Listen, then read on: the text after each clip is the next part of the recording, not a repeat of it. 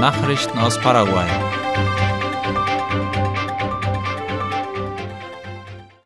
Paraguay nimmt wieder diplomatische Beziehungen zu Venezuela auf. Das gibt das paraguayische Außenministerium bekannt. Die Entscheidung erfolgte nach Gesprächen zwischen dem paraguayischen Staatspräsidenten Santiago Peña und dem venezolanischen Staatschef Nicolás Maduro. Laut einem Kommuniqué des Außenministeriums haben beide Seiten sich dazu verpflichtet, die Grundprinzipien der Gleichberechtigung zu wahren sowie die Selbstbestimmung der Völker und Solidarität zu zeigen. Gleichzeitig steht es keiner Seite zu, in die internen Angelegenheiten des anderen einzugreifen. Mit dieser Ankündigung hat Präsident Peña sein Wahlversprechen eingelöst, die Beziehungen zu Venezuela wieder aufzunehmen. Der ehemalige Präsident Mario Abdo Benitez hatte im Januar 2019 die paraguayische Botschaft in Venezuela geschlossen. Der Abbruch der diplomatischen Beziehungen erfolgte auf den Amtsantritt von Nicolás Maduro. Laut dem Kommuniqué des Außenministeriums werden innerhalb der nächsten Tage die jeweiligen Botschafter ernannt.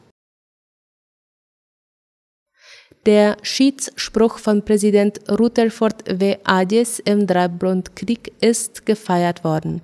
Der Botschafter der Vereinigten Staaten von Amerika in Paraguay, Mark Ostfield, beteiligte sich an einer kulturellen Veranstaltung in der Schule Escuela Básica Presidente Rutherford W. Ayes in der Stadt Villa Ayes. Darüber berichtet La Nación. Bei der Feier wurde eine Spende übergeben. Sie beinhaltet 13 Klimaanlagen mit Zubehör und eine Lautsprecheranlage. Die Spende kam durch das humanitäre Hilfsprogramm der amerikanischen Botschaft zustande. In seiner Rede betonte Ostfield die Festlegung der Grenzen des heutigen Paraguays durch den Präsidenten Rutherford Ayes. Am 12. November jährte sich der Schiedsspruch zum 145. Mal.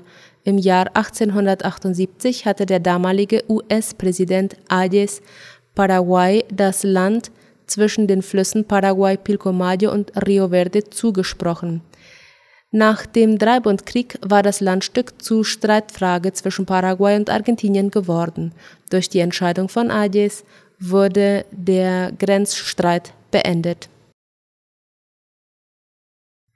Präsident Santiago Peña hat den paraguayischen Literaturpreis 2023 verliehen. Die Auszeichnung wurde heute Vormittag im Regierungspalast übergeben, wie IP Paraguay schreibt. Preisträger ist der Schriftsteller Moncho Azuaga. Er erhielt die Auszeichnung für sein Werk Poesía Siempre, zu Deutsch Poesie für immer. Der paraguayische Literaturpreis besteht aus einer Geldsumme von etwa 115 Millionen Guaraníes. Für die diesjährige Ausgabe nominiert waren insgesamt 69 Bücher in den Sprachen Spanisch oder Guarani. Eine Jury hatte ihre Entscheidung am 31. Oktober bekannt gegeben. Nachrichten aus aller Welt.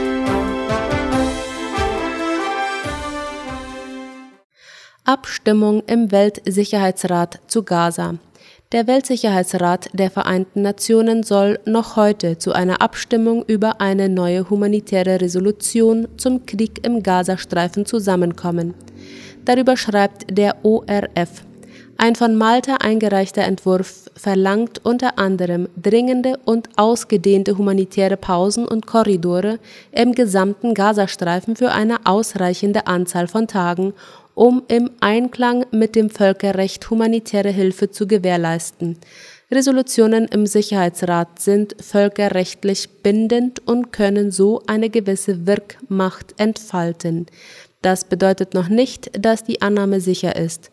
Vor allem beim Israel-verbündeten USA ist nicht klar, ob dieser den Ruf nach tagelangen Feuerpausen mit einer Enthaltung tolerieren könnte.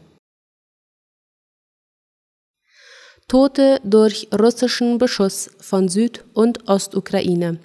Durch russischen Beschuss sind im Süden und Osten der Ukraine offiziellen Angaben zufolge heute mindestens fünf Zivilisten getötet und 17 weitere verletzt worden. In der umkämpften Region Saporischia starben nach Angaben des Zivilschutzes mindestens drei Männer nach mehreren Einschlägen russischer Raketen. Zwei der Toten seien Rettungskräfte gewesen, so der ORF. Sie hatten Aufräumarbeiten nach den ersten Einschlägen durchgeführt. 14 Menschen seien verletzt worden, hieß es. In der ostukrainischen Stadt Selidov im Gebiet Donetsk schlugen Polizeiangaben zufolge insgesamt vier Raketen ein und beschädigten 26 Häuser. Die Rettungsarbeiten dauerten an. Soweit die Nachrichten heute am Mittwoch. Ich erwarte Sie zur Wunschliedersendung um 19 Uhr. Auf Wiederhören!